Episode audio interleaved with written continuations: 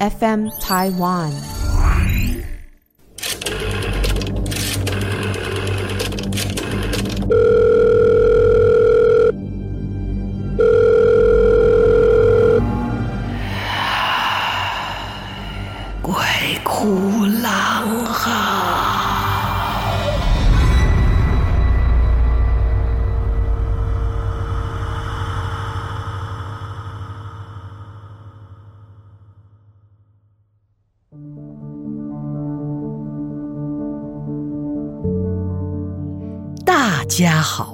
欢迎来到《鬼哭狼嚎》，我是郎祖筠。您现在收听的频道是 FM 台湾。对，今天要跟大家带来什么样的故事呢？哦，哎，我们来先讲讲这个投稿哈。哎，投稿这个故事，哎呦，感觉好可怕哦！你准备好了吗？啊，准备好来听阿团的投稿了吗？阿团从他的这个文字上看得出来，哦，他写得非常非常的顺畅，而且应该是一个很活泼、很热情的年轻人。那到底这样一个青春洋溢又热情的年轻人，发生了什么可怕的故事吗？阿团说，那是硕二的暑假，高雄的天气正如以往一样热得让人靠北走。不要想太多，他是往北边去玩耍，很想。但是还没去。有天晚上十点多，阿团接到了同学傻妹的电话：“阿团，你现在有没有空啊？泡面出车祸了，人在海边呢。可是我这礼拜回家了，没有办法过去。啊，你能不能跑去海总的急诊室去一趟？”哇！一听到这个消息，热血的阿团马上跟室友借了机车，大概骑了半个多钟头，终于抵达了海总的急诊室。这一路上，阿团的脑海里面已经脑补了各种可怕的情景，到底会受到什么样的伤害呢？还好，一走进急诊室，远远就看到坐在病床上等着要医治的泡面。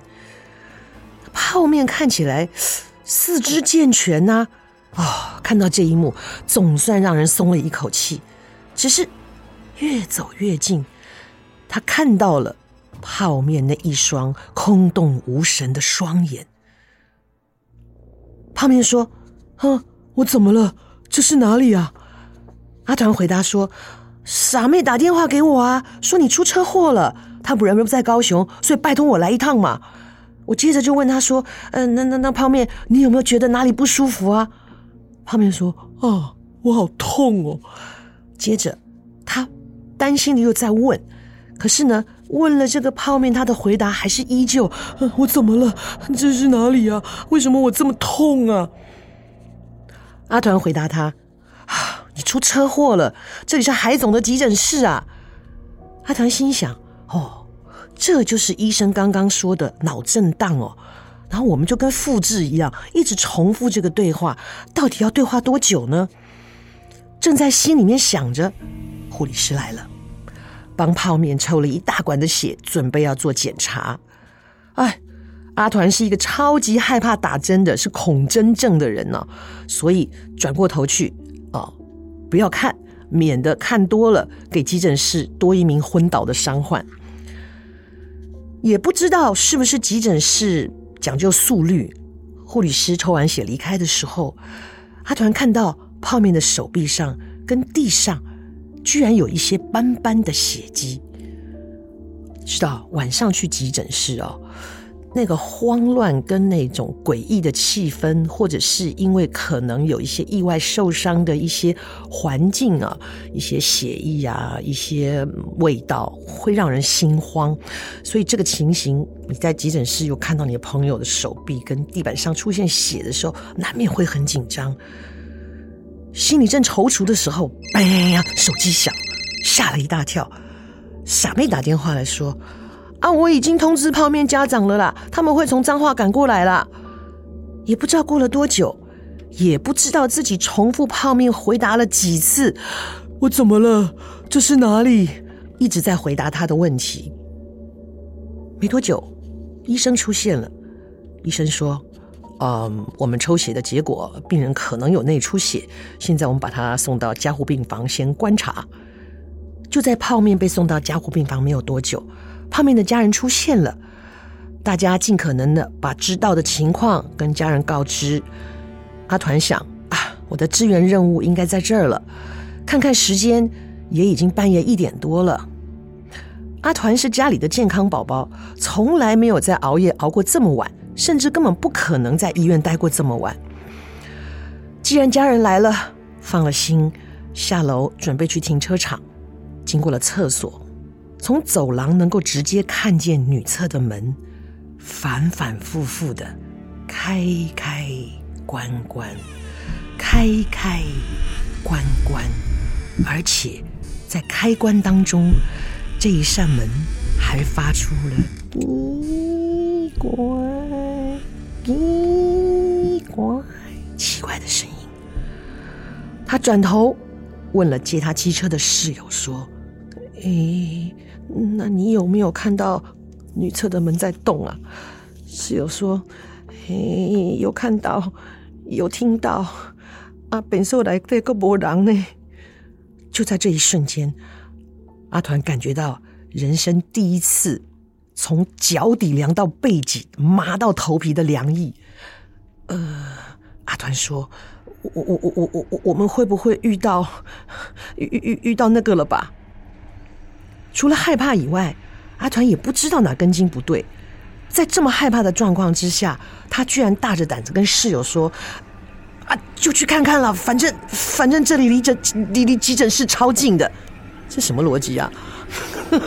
这样说会让自己安心吗？”于是，两个大男生就这样手腕拉着手腕，带着好奇又害怕的心情，缓缓的接近了女厕，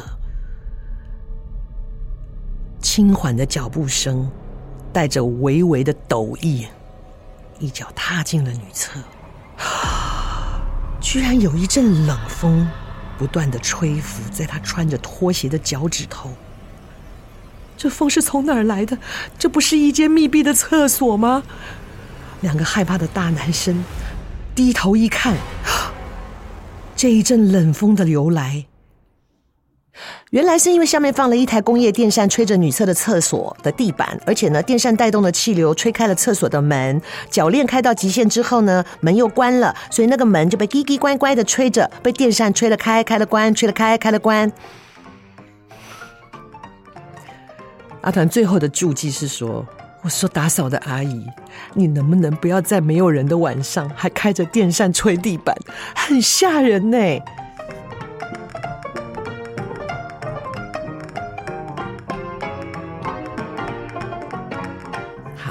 前面我们营造了非常诡异的氛围，无非就是让大家进入这一个微妙的感觉。你在听的时候，是不是觉得毛骨悚然？所以我们在节目当中常常说，有的时候其实是自己吓自己。啊，疑心生暗鬼。当我们去到了比较奇特的地方、场所，比较阴暗的，或者是独自一个人回家的路上的时候，就会有很多奇奇怪怪的事情，都是由自己的心生胆怯而产生的一种害怕。啊！可是说真的，我们一直在说，哎呀，这种事情大家不要害怕就好了，怎么可能啊？当然也有很多民间传说说，我们人的身上是有三昧真火的，肩膀两个肩膀上各有一个，额头上各有一个，所以当你害怕的时候呢，就用力拍额头，让你的三昧真火烧得旺一点，好，就不怕什么鬼邪近身哈。但是这种事情也是有人会过了啦，哈。我们就曾经有一个朋友。然后就一个人走在夜路上，非常害怕。然后呢，那附近唯一的一家便利商店那天也不知道为什么就没开，应该是二十四小时的。然后刚巧呢，这个路灯也出现了一点状况，一下亮一下暗，可能是电力不稳的状况。他很害怕，突然想起了这个说法，他就呢想说，嗯，那我就把我的三昧真火拍旺一点，他就使劲的拍拍拍拍。等到他回到住的地方，又是跟别人合租的，他一进门，人家问他说。你干嘛？你是弄掉别哦！你看整个额头，第二天还是黑青的。你看他打的有多用力，这莫名其妙把自己弄到一个印堂发黑，你知道怎么说的？可是有的人就真的因为害怕，可能那时候害怕也不记得痛了吧？哦，好，我们这时间的关系，我们再来分享两则比较短的故事哈。这个是我要怎么翻译啊？枭吗？嗯，那如果是以以这个通用拼音的话，应该是枭啊，C I A O 枭啊。枭所提供的两则短短的故事，第一个故事是啊，记得小孩大约五岁的时候，有一天晚上在家里卧房陪着小孩玩，然后就哄他睡觉。那时候小孩躺在床上，突然间，五岁的小朋友指着天花板问我：“妈咪。”他是谁呀？我我听了这话，然后就朝着小孩指着这个右上方房门的地方，然后慢慢跟着他移动，指向左上方，到了窗户啊。小孩的手是动的，从右方指到左方。我看看天花板，从左看到右，从右看到左。小孩的脸色挺好的呀，而且还笑嘻嘻的。他猜测可能只是经过的灵体。他就跟小孩说：“没事，是小天使，他来看看你有没有乖乖睡觉。”小妈咪，你胆子很大呢。我们通常碰到这种事情，大人其实都会毛骨悚然。呃，我我记得我我有一个朋友跟我讲过，他带小孩去夜市，他小孩大概两三岁。然后就走走走走走，因为有一些夜市，它是那一种呃，不是天天的，它可能一个礼拜来一次，或者一个月来几次。然后它有有些比较呃呃乡下或者比较偏僻的地方，他们会用广播说啊，嘞，一满五呀七呀哈，打开来哦啊，正好的嘞哈，啊不定时的，他就去了这样的夜市，所以那夜市的范围都不是太大。所以带着小朋友啊，一路这样吃吃玩玩，走走走，走到人比较稀少的地方的时候，就已经快要走出那个夜市范围的时候，他的小孩因为抱着，所以小孩是看着他的背后。那小孩突然间就跟他说：“爸爸，你看后面那个叔叔。”他爸就说什么？他说后面有个叔叔在跟我招手。他爸就回头看，没人。他说：“你你在讲什么？”那小孩就说：“爸爸，你要看呐，你要看呐。”他就转向正面跟爸爸同一侧，然后就指着前面跟他爸爸说：“那个叔叔啊，那个叔叔啊，哦，他他在跟我们招手。”爸就说：“嗯，哪里有叔叔啊？有啊，那个叔叔啊，嘴巴红红的那个。”我那朋友抱着小孩飞奔开车回家，你也不知道哦。然后你看电影里面也常常有小孩就会有看不见的朋友，可是大人有的时候又会不信邪，就会说：“哎呀，你看电影里面演的都是这样，就是哎呀，这是他幻想的朋友啊。”可是他们就会真的住到一个鬼屋，有没有？哈哈。好，萧妈咪跟我们讲的第二个故事里面是说，家里附近新开了一间大型医院。有一天早上，哦，先生可能身体不舒服，陪他回诊，在医院的电梯里。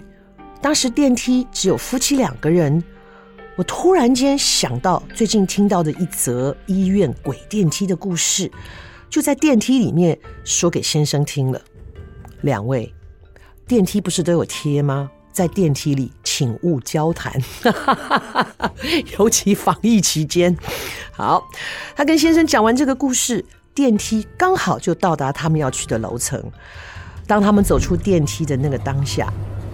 就听到电梯里面有一个男生问：“有事吗？”刚走出电梯的夫妻两个人都停下了脚步，回头看着空无一人的电梯。小妈咪，你真的是胆子很大。他的形容是：夫妻两个觉得神奇，就走掉了。他居然没有害怕，我佩服你哦。那我不知道，根据你说小天使的这件事情，会不会有可能家里有很很坚定的信仰哦？这样也很好哦，因为以基督教来讲，我们是不应该相信这些事情的哈。非常精彩的短篇故事，小妈咪，谢谢你的提供。还有呢，呃，热血青年阿团，你的故事提供啊。说到疑心生暗鬼哦，其实也有很多的事情是在误会之下造成的。我听一个朋友说，他们家里发生一件非常奇怪的事情，而且过了快要一个礼拜才破案。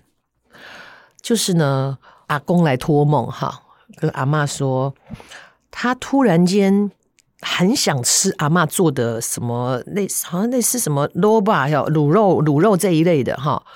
那你知道，我们对一个人思念久了，本来就是日有所思，夜有所梦，是常有的事情。就像前几天，因为我下午去按摩。啊，那天晚上我是跟我的好朋友约着要吃饭的。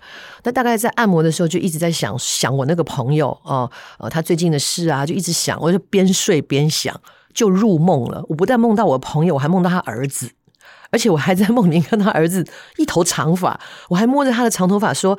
那个燕婷啊，你怎么把头发留的这么长啊？你现在大几了？然后我在梦里面问完这个问题以后呢，我才想到说，哎，他已经毕业了，现在已经在开飞机了。我说啊，不对不对，你毕业了。然后我还问他说，那么长头发，你可以当机师吗？就莫名其妙，我就是在按摩的时候昏昏昏昏沉沉的，想到我的朋友就做了这样的梦，所以嗯，真的有可能会跟你的精神状态潜意识会有连接。总之，阿嬷。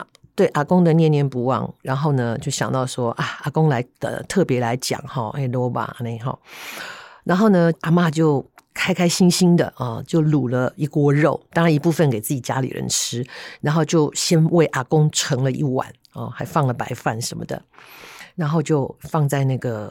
应该叫供桌吧，我也不知道那叫怎么说。供桌好，就供桌哈，因为我们家里也也没有在拜这些的，放在那边。然后呢，就烧香跟阿公讲啊，诶，你爱吃黑的萝卜哈，体力都好啊哈，啊，你都你都好好享用安尼哈，好。然后大家就去休息了，各自各的哈。当然不是这样放着呢，一定是用那个那个叫什么纱罩啊，就防苍蝇防什么的纱罩罩起来，阿公你慢慢享用这样子。就第二天呢。呃，早上的时候，阿嬷想说：“哎，阿公应该吃过了哈，香也烧完了，那个卤肉可以拿来再做点什么，再当配菜啊，或者是可以做成卤肉饭之类的。”就打开那个纱罩的时候，就哎，爸那不起呀，阿崩啊，波浪叮当啊，那肉是谁吃的？哦，就问家里的人说：“哎，嘿豆丁哎，嘿迪吧，嘿嘿萝卜是像家去。”家里面没有人说没有啊，我们早上起来忙着上班，谁一大早吃卤肉啊？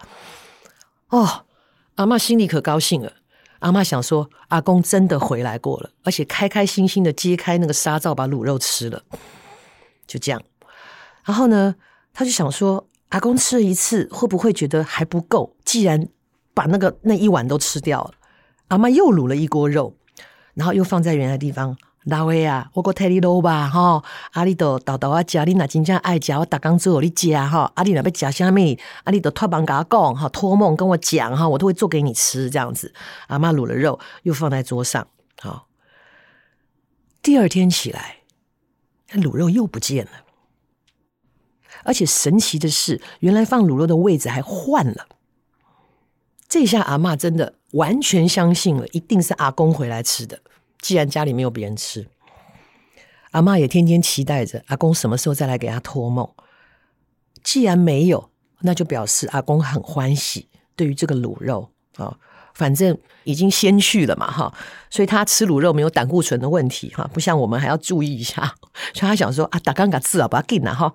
阿嬷就欢欢喜喜的，其实我觉得这样对老人家寄托蛮好，心里有个寄托，你知道，一一直有一种可以帮别人做事的感觉。不然家里年轻人都出去工作，够多吧，够坑里都有电啊那哈。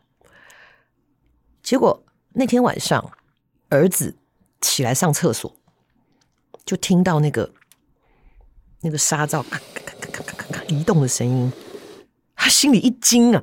呃，因为因为很多人的家里面就是呃祖先呐、或者是神桌啊，或者什么这一类，他们会有个特别的房间啊、有人就说那是佛寺哦，有人就说那个是诶诶祖先的房间啊，那哈都有。而且我其实很害怕这个，我我胆子这么大哦，可是我很害怕什么，就是那个佛寺通常门都不会关，然后他们会因为现在火灾的问题，所以大家会点上那个。